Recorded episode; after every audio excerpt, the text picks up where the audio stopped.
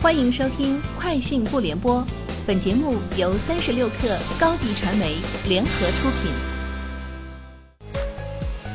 网罗新商业领域全天最热消息，欢迎收听《快讯不联播》。今天是二零二一年八月九号。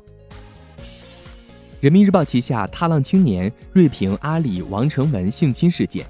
不仅要把权力关进笼子里，更要把资本关进笼子里，不要妄想大而不倒。更不要妄想像韩国财阀一样操控一切。这里是中国。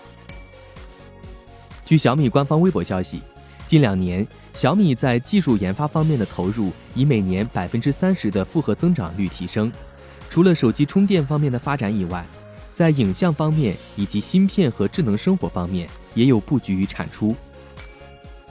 网传比亚迪将收购上汽乘用车业务。上汽集团投资者关系部相关负责人回应称：“不信谣，不传谣，这种事情是不可能的。新能源自主品牌是趋势。”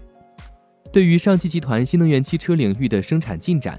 该负责人表示：“今年年底，智己汽车会交付首款产品 L7，R 品牌明年还会有两款车型。”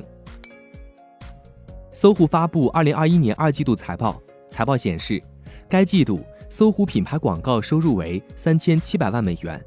较二零二零年同期下降百分之三，较上一季度增长百分之二十。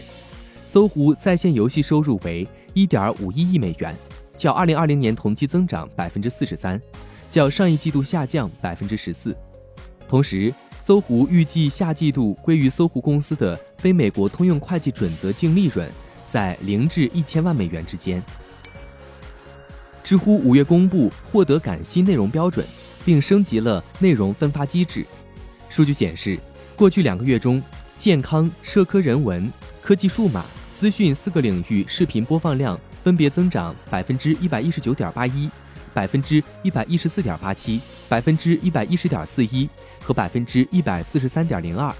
互动率分别增长百分之六十八点七一、百分之八十九点一六、百分之八十三点一三。和百分之一百六十六点四八，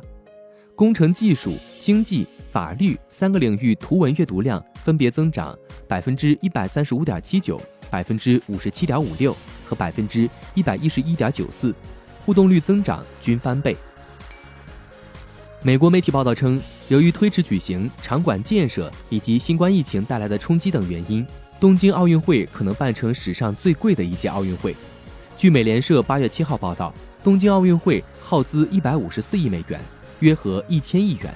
但日本政府的几项审计报告显示，东京奥运会的实际支出可能达到这个数字的两倍，而东京奥运会的最初规划预算仅为七十四亿美元。据一份最新报告预测，到二零四零年，全球乘用电动汽车的销售预计将从二零二零年的三百万辆增至六千六百万辆，这意味着。二零四零年，全球销售的乘用车中有三分之二以上将是电动机车。该机构表示，全球内燃机车的销售可以见顶，